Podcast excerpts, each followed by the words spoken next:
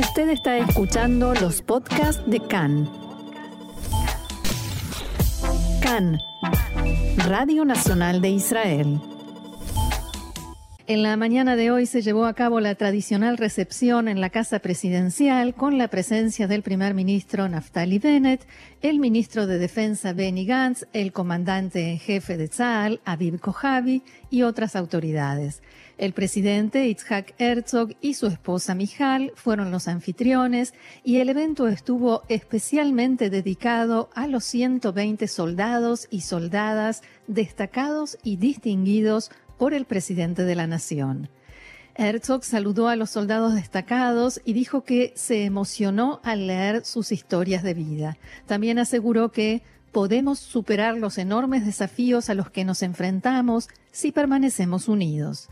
El primer ministro Bennett dijo que hay discusiones entre izquierda y derecha, pero todos son patriotas y desean el bien del país. El premier defendió la cultura del disenso y dijo que es una bendición si no se pone en duda la buena intención de la otra parte. El desfile aéreo de la Fuerza Aérea Israelí comenzó a las diez y media de la mañana y eh, llevó a cabo ocho demostraciones de acrobacia aérea sobre Jerusalén, Tiberíades, Haifa, Tel Aviv y Ashdod, entre otras ciudades. Participaron aviones y helicópteros de combate, aviones de carga y de reabastecimiento, y drones. También se llevó a cabo el certamen internacional de Biblia, Gidón Atanaj, y se realizará la entrega de los premios Israel esta tarde a las seis y media de la tarde, con la cual se dan por finalizados los actos oficiales de Yom Ha'atzmaut. Tzal abre hoy al público algunas de sus bases para que puedan ser visitadas libremente por primera vez desde que comenzara la pandemia de coronavirus. Entre las bases que se pueden visitar se encuentra la de la Marina en Eilat, de la Fuerza Aérea en Ramat David y Tel Nov, la base de la Hativah Merhavit Shomron y el Museo de la Fuerza Aérea Israelí en Hatzerim. Hay que aclarar que los accesos a Tel Nov están bloqueados porque el lugar está completamente lleno. Además, 74 sitios históricos están abiertos al público desde la mañana de hoy en forma gratuita por iniciativa del Consejo de Preservación de Sitios Históricos y el Ministerio de Cultura y Deporte. En los lugares abiertos, especialmente hoy, hay visitas guiadas, actividades y espectáculos dedicados al nacimiento del Estado, sus primeros años de vida y sus pioneros. A esta hora hay decenas de miles de personas en los parques, reservas naturales, playas y paseos de todo el país. Más información, el presidente de Ucrania, Volodymyr Zelensky, dialogó con el primer ministro Naftali Bennett y felicitó a Israel por su día de independencia. En la conversación, Zelensky se refirió a los dichos del ministro de Relaciones Exteriores ruso, Sergei Lavrov, quien, recordemos, aseguró que los más grandes antisemitas eran judíos y que Hitler tenía orígenes judíos. El presidente de Ucrania dijo al respecto que se trata de declaraciones escandalosas y totalmente inaceptables. En su mensaje diario, Zelensky aseguró que las expresiones de Lavrov han indignado al mundo entero. En su cuenta de Twitter, Zelensky escribió que puso al tanto a Bennett sobre la lucha de su país contra la invasión rusa y la grave situación en la ciudad sitiada Mariupol. Ayer Rusia decretó un cese de fuego en torno a la acería en Azovstal para permitir la evacuación de civiles. El presidente ucraniano solicitó al secretario general de la ONU, Antonio Guterres, que ayude a su país en el rescate de quienes están atrapados allí y sostuvo que sus vidas todavía corren peligro.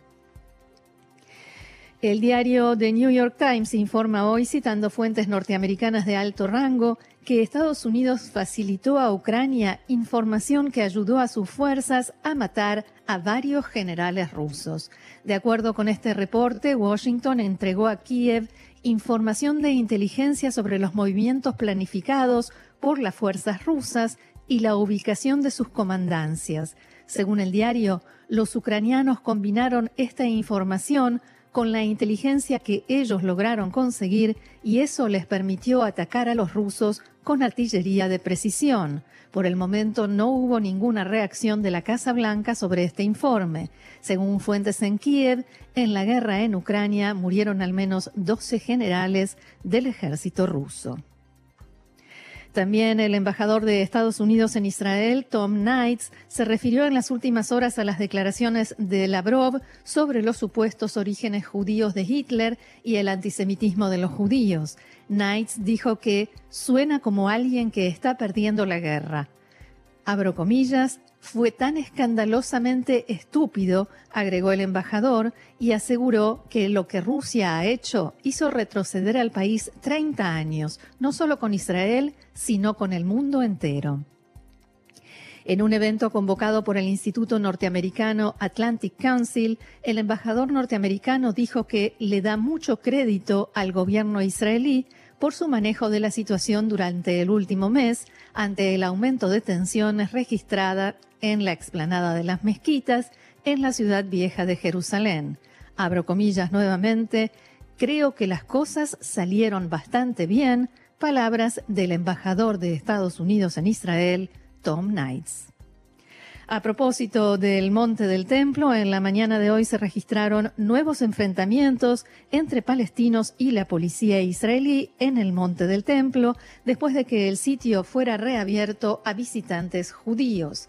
Recordemos que el Monte del Templo estuvo cerrado para visitantes judíos desde el 21 de abril hasta el final de Ramadán, como parte de una política establecida hace varios años de prohibir la entrada al lugar a no musulmanes durante los últimos días del mes sagrado musulmán. El cierre de este año se produjo en medio de la tensión y en los enfrentamientos intensificados por la coincidencia de Ramadán, Pesaj y la Pascua cristiana. A los no musulmanes se les permitió nuevamente regresar al monte del templo a partir de las 7 de la mañana de hoy. En las últimas horas, la organización terrorista Hamas intensificó su campaña de incitación a la violencia en el Monte del Templo y todas las facciones palestinas llamaron a acudir a la mezquita de Al-Aqsa para defenderla de supuestos ataques judíos. Hamas amenazó con tomar represalias si a los visitantes judíos se les permitía asaltar dicho esto entre comillas, el lugar o irrumpir en la mezquita. En un comunicado, la organización terrorista advirtió, el hecho de que las autoridades de ocupación sionista permitan que bandadas de colonos asalten los patios de la, de la bendita mezquita de Al-Aqsa es jugar con fuego y arrastra a la región a una escalada de la cual la ocupación tendrá toda la responsabilidad. Fin de la cita. Volviendo a los incidentes, decenas de musulmanes se amotinaron en el monte del templo, gritaron consignas de incitación, arrojaron piedras, sillas y otros objetos a las fuerzas de seguridad. La policía dispersó rápidamente a los eh, alborotadores para permitir la entrada de los feligreses musulmanes. Un policía resultó levemente herido durante las maniobras de dispersión. Algunos palestinos aseguraron que los incidentes se iniciaron solo después de que agentes de policía ingresaron dentro de la mezquita. La policía anunció que las visitas continuaron como de costumbre, sin perturbar a los feligreses musulmanes que querían ir a rezar y que las fuerzas de seguridad trabajan para asegurar y mantener el orden en el área y tendrán cero tolerancia con quienes provoquen desmanes y se comporten con violencia. Varios de los visitantes judíos ondearon banderas de Israel y los efectivos policiales intervinieron e incluso en uno de los casos le quitaron la bandera a uno de los visitantes. La policía volvió a aclarar en un comunicado que las informaciones que circulan en las redes sociales sobre supuestos cambios en el monte del templo son falsas y su único objetivo es instigar a la violencia y provocar incidentes. La policía indicó que no está previsto ningún cambio en las normas vigentes respecto de las plegarias musulmanas o visitas de turistas e israelíes. El portavoz de Hamas, Hassem Kassem, se refirió a los incidentes de esta mañana en el Monte del Templo y dijo que se trata de verdadero heroísmo que impide que se concreten los planes de la ocupación. La mezquita ha sido y será siempre musulmana árabe y palestina, dijo el portavoz. Nos vamos ahora hacia Irán. Las autoridades allí planean ejecutar hacia finales de mes al ciudadano sueco-iraní Ahmad Reza Halali, condenado por supuestamente espiar a favor de Israel. La agencia de noticias semioficial iraní ISNA citó en las últimas horas fuentes según las cuales la Corte Suprema de Irán ha ratificado la condena a muerte contra Halali, doctor e investigador, que fue arrestado en 2016. Ahmad Reza Halali vivía en Estocolmo, donde trabajaba en una universidad médica, fue invitado a una conferencia en la Universidad de Teherán en abril de 2016, donde posteriormente fue detenido. Allí negó todos los cargos. En una grabación de voz realizada en la cárcel, luego publicada en redes sociales, Yalali afirmó que los interrogadores lo obligaron a confesar los delitos que se le imputan. Desde entonces permanece en la prisión de Evin tras ser declarado culpable de pasar información sobre dos científicos nucleares iraníes al Mossad, lo cual, según dicen las autoridades iraníes, condujo a sus asesinatos. A Halali se le concedió la ciudadanía sueca mientras estaba detenido en febrero de 2018, unos meses después de que el Tribunal Supremo de Irán confirmara la sentencia de muerte. Pero el gobierno de Irán no reconoce la doble nacionalidad y según la agencia de noticias ISNA, planea ejecutarlo el 21 de mayo. Las autoridades en Irán rechazan las críticas de la comunidad internacional y aseguran que ningún gobierno extranjero tiene derecho a interferir en decisiones de la justicia iraní.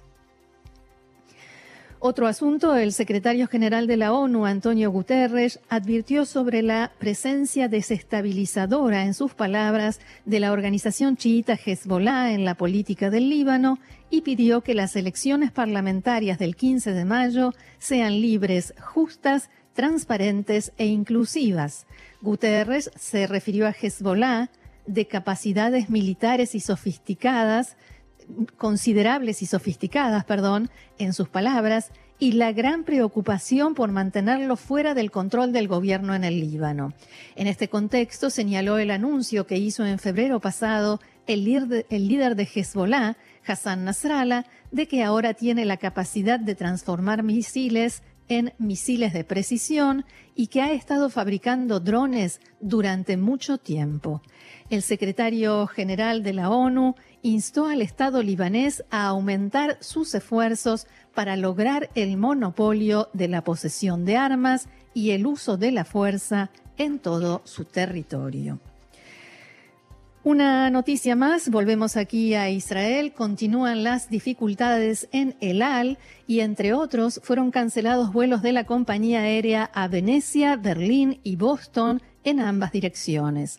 En los mensajes que fueron enviados a los pasajeros unas horas antes del despegue, la compañía asegura que los vuelos fueron cancelados por razones operativas.